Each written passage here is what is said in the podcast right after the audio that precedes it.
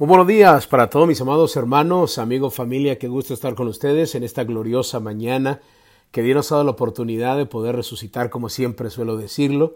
Ustedes saben que yo valoro mucho el poder abrir mis ojos, el poder despertarme, sabiendo que tuve un lugar donde recostar mi cabeza y quiero repetirlo diariamente para que de esa manera usted y yo vivamos agradecidos el mero hecho de abrir nuestros ojos y estar en pie razón suficiente para tener las fuerzas y poder seguir adelante, aún en medio de las adversidades. Te invito para que oremos, Padre amado, yo te doy gracias por darnos la oportunidad de vivir. Gracias por cada persona que ha decidido oír esta palabra, que ha decidido escuchar este mensaje. Dios mío, oro y clamo para que ellos lo puedan compartir a diferentes personas, a sus familiares, amigos, y entendamos la responsabilidad de que así como esta palabra nos bendice a nosotros, podamos bendecir a miles de personas. En el nombre de Jesús te damos gracias. Amén y amén. Gloria al Señor. Bendiciones para todos. Queremos dar la bienvenida a aquellos que ingresaron a los devocionales del corazón de Dios. Soy el pastor Fabio Castañeda, donde todos los días pues usted escuchará una palabra que de seguro bendecirá mucho su vida. Muy bien. Comenzamos, mis amados hermanos, en este día vamos a desarrollar un tema que le he titulado pelea por tu familia. Así que vamos a estar algunos días ocupados en esta historia que le voy a mostrar cuál es, en esta enseñanza que de seguro, mire, le doy mi palabra de honor, que usted será muy bendecido y si usted y yo obedecemos estos principios, le garantizo que nuestra familia, nuestro contorno será muy diferente. Así que Nehemías capítulo 4, el versículo 14 Nehemías capítulo 4, versículo 14. Mire lo que dice la palabra del Señor. Después miré y me levanté y dije a los nobles y a los oficiales y al resto del pueblo, no temáis delante de ellos.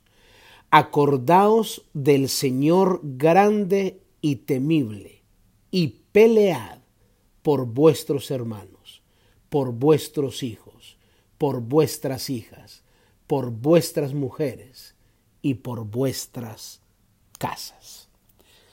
Este versículo 14 nos autoriza, y he aquí la base que uso para poderle dar el título a esta enseñanza, pelea por tu familia, por tu familia. La Biblia nos autoriza, pelea por tu familia. Obviamente yo te voy a decir de qué manera.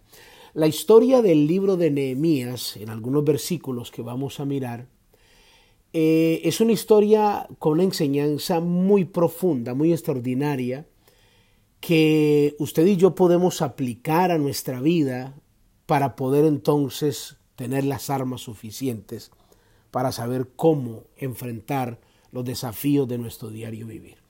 Y quiero comenzar diciéndoles que pues el libro de Nehemías comienza con la noticia que recibe Nehemías acerca de la condición física y espiritual en la cual se encontraba Jerusalén.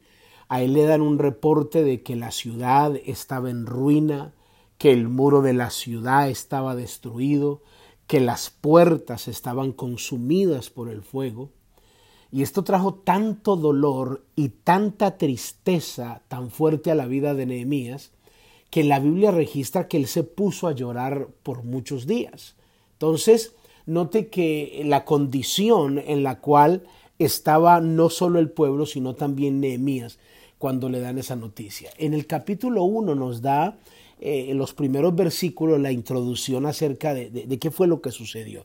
Permítame establecer primero esta, esta introducción para poder desarrollar el mensaje y poderlo aplicar. Miren lo que dice Nehemías capítulo 1, dice palabras de Nehemías, hijo de Acalías, Aconteció en el mes de Quisleo, en el año 20, estando yo en Susa, capital del reino, que vino Ananí, uno de mis hermanos, con algunos varones de Judá y les pregunté por los judíos que habían escapado, que habían quedado de la cautividad y por Jerusalén.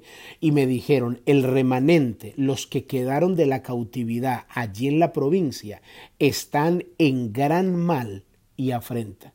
Y el muro de Jerusalén derribado y las puertas quemadas a fuego.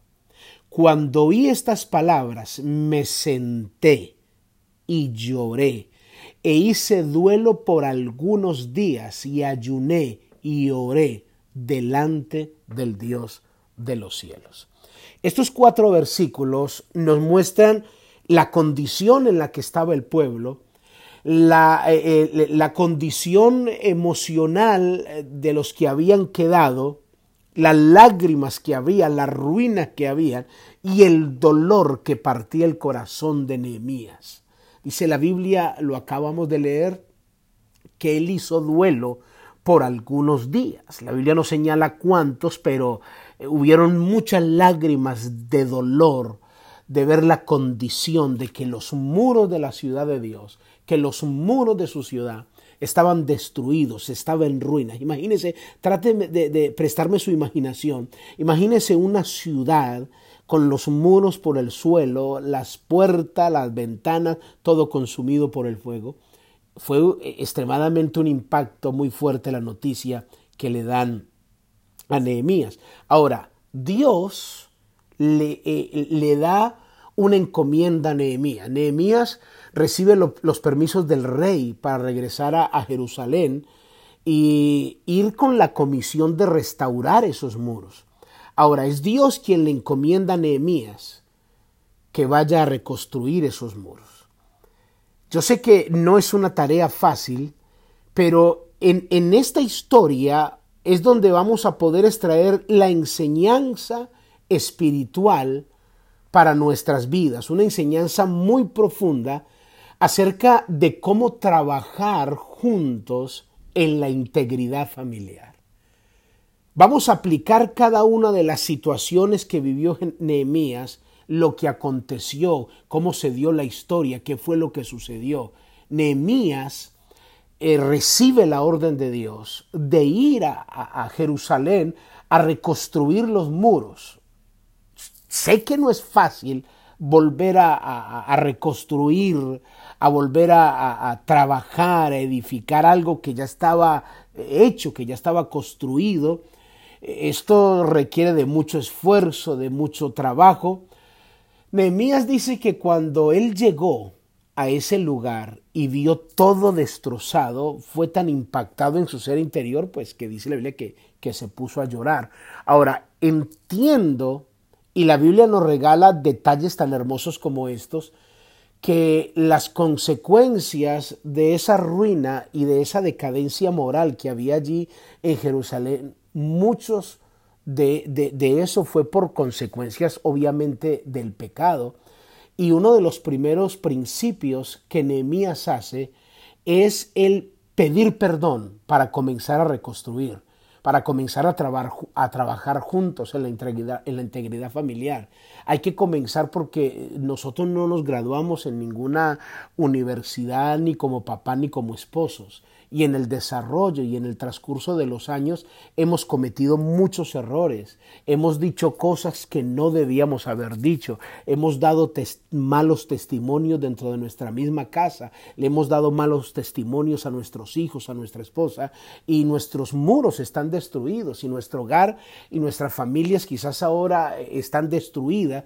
Entonces, ¿por qué? Por muchas de esas por las malas decisiones que nosotros tomamos. Ahora, Dios nos comisiona para comenzar a trabajar juntos, porque tenemos los valores y los principios de Dios. Ahora, lo primero que hizo Nehemías fue que comenzó a pedir perdón. Mire lo que dice en el versículo 5, Nehemías capítulo 1, versículo 5. Mire lo que dice. Y dijo, te ruego, oh Jehová, Dios de los cielos, fuerte, grande y temible, que guarda el pacto y la misericordia a los que le aman y guardan sus mandamientos. Esté ahora atento tu oído y abierto tus ojos para oír la oración de tu siervo que hago ahora delante de ti día y noche, por los hijos de Israel tu siervo, y confieso los pecados de los hijos de Israel que hemos cometido contra ti. Sí, yo y la casa de mi padre hemos pecado en extremo. Nos hemos corrompido contra ti y no hemos guardado los mandamientos y estatutos y preceptos y preceptos que diste a Moisés tu siervo. Entonces note cómo Nehemías ahí comienza a pedir perdón Él estaba trabajando como copero, escuche bien, era el copero del rey Artajerjes, el rey de Persia. Él eh, tenía una responsabilidad, era el oficial de un alto rango porque era un hombre de mucha confianza, era el que primero tenía que probar el vino antes de que el rey lo comiera, pues obviamente había mucha...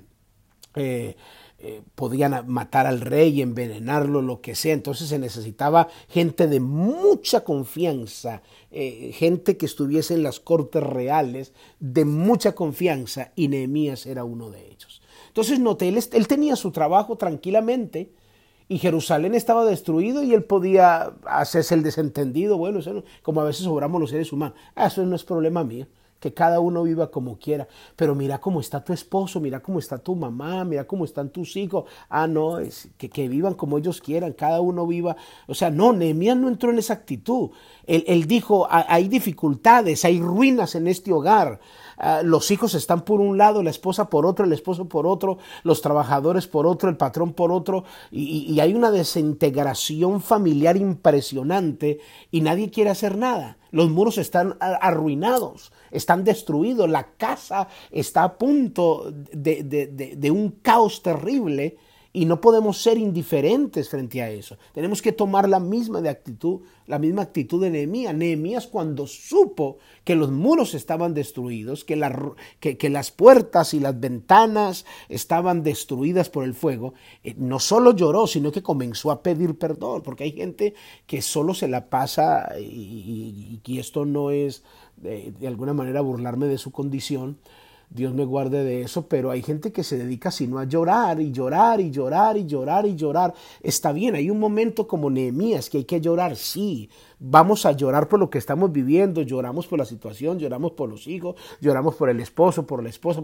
Hay un momento que hay que llorar, pero hay un momento que hay que dejar de llorar y comenzar a trabajar. Y Nehemías lo primero hizo, después de llorar, se levantó ya de las lágrimas, por eso dice que hizo duelo y ayunó y, y lloró por algunos días, no por siempre, por algunos días. Después de que ya pasó ese duelo de lágrimas, entonces, ok, me limpio la lágrima y voy a trabajar y a pelear por mi familia, a pelear por mi esposo, a pelear por mis hijos. Y el primer paso que hizo fue que comenzó a pedir perdón. Señor, yo te pido perdón por cada pecado cometido en esta casa, por los pecados que cometen mis hijos, por los pecados que comete mi esposo, por los pecados que comete mi esposa, por los pecados que yo cometo. Y comenzamos a pedir perdón, a preparar el ambiente para luego comenzar a construir. Yo lo animo para que mañana continuemos con esta enseñanza. Padre, yo te doy gracias por tu inmenso amor. En el nombre de Jesús, amén y amén. Muy bien, mis amados hermanos, amigos, familia, cuídense mucho. Bendiciones. Bye bye.